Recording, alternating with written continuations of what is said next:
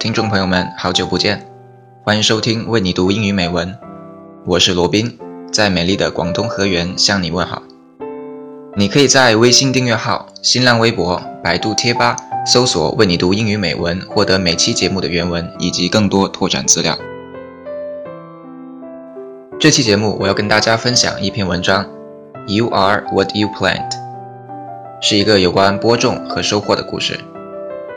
故事说的是一位日渐老迈的国王，想要在这个王国的小孩中选出自己的继承人。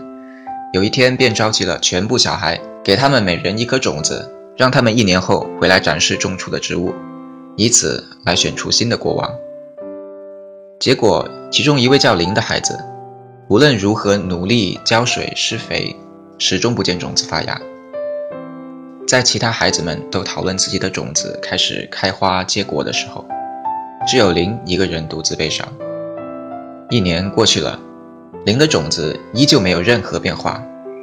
而在他妈妈的鼓励下，林还是鼓起勇气，带着一颗种子去见了国王。令人惊讶的是，国王选择了林作为自己的继承人，因为一年前他给小孩子们的种子是煮过的，根本不可能种出花草。只有林带着一颗种子回来。林因为他的坦诚和勇气，成为了新的国王。接下来跟你分享这篇文章：You are what you plant。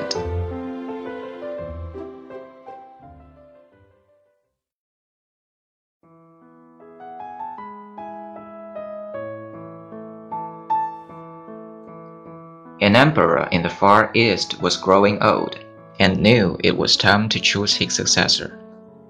Instead of choosing one of his assistants or his children, he decided on something different.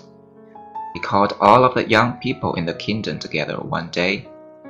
He said, It is time for me to step down and choose the next emperor.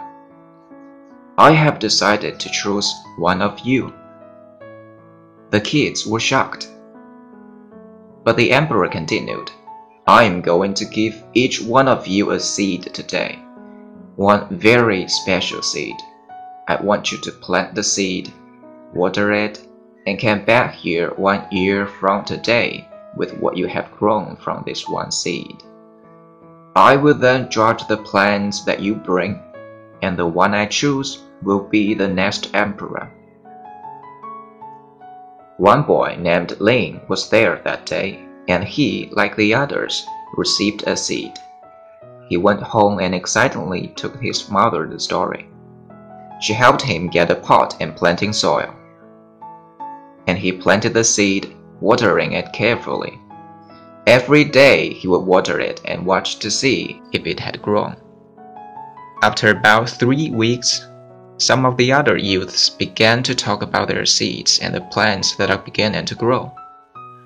Lin kept tracking his seed, but nothing ever grew. Three weeks, four weeks, and five weeks went by. Still nothing. By now, the others were always talking about their plans, but Lin didn't have a plant, and he felt like a failure. Six months went by, still nothing in Lin's pot.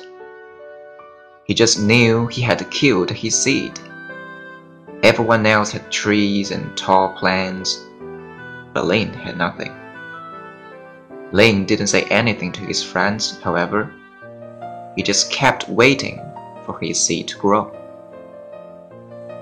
A year finally went by, and all the youths of the kingdom brought their plants to the emperor for inspection.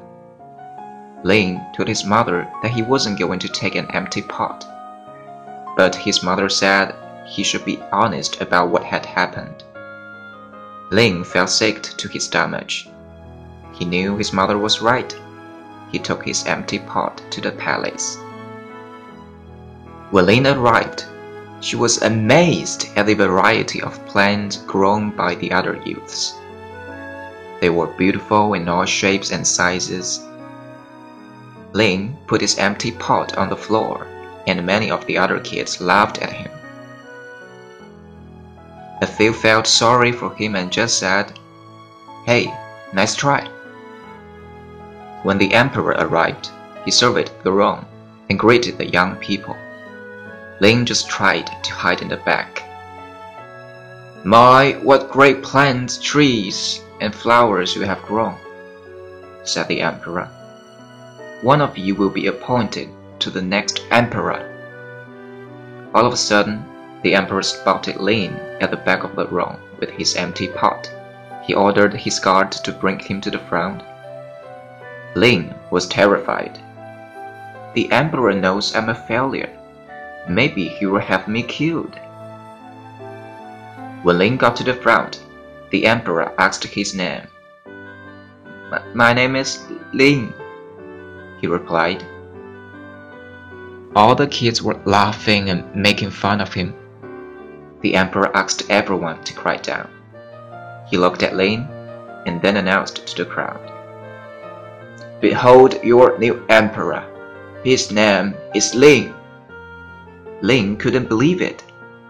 Ling couldn't ever grow his seed. How could he be the new emperor? Then the emperor said, One year ago today, I gave everyone here a seed. I told you to take the seed, plant it, water it, and bring it back to me here today. But I gave you all boiled seeds which would not grow. All of you expect Ling had brought me trees and plants and flowers.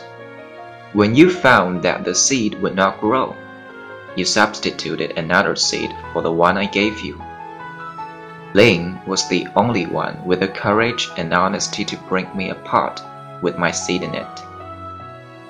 Therefore, he is the one who will be the next new emperor.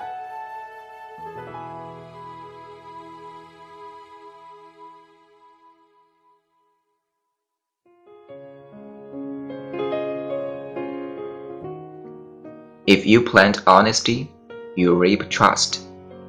If you plant goodness, you reap friends. If you plant humility, you reap greatness. If you plant perseverance, you reap victory. If you plant consideration, you reap harmony. If you plant hard work, you reap success. If you plant forgiveness, you reap reconciliation. If you plant openness, you reap intimacy. If you plant patience, you reap improvement.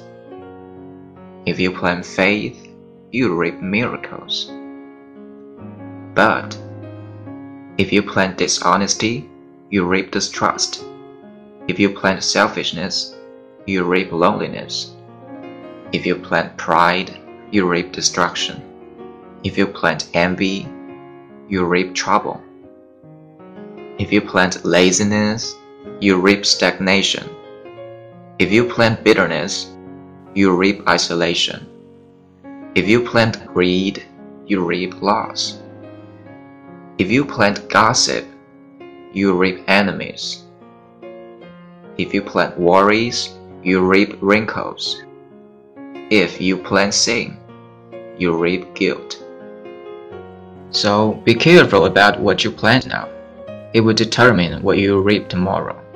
The seeds you now scatter will make life worse or better for you or the ones who will come after. Yes, someday you will enjoy the fruit, or you will pay for the choices you plant today.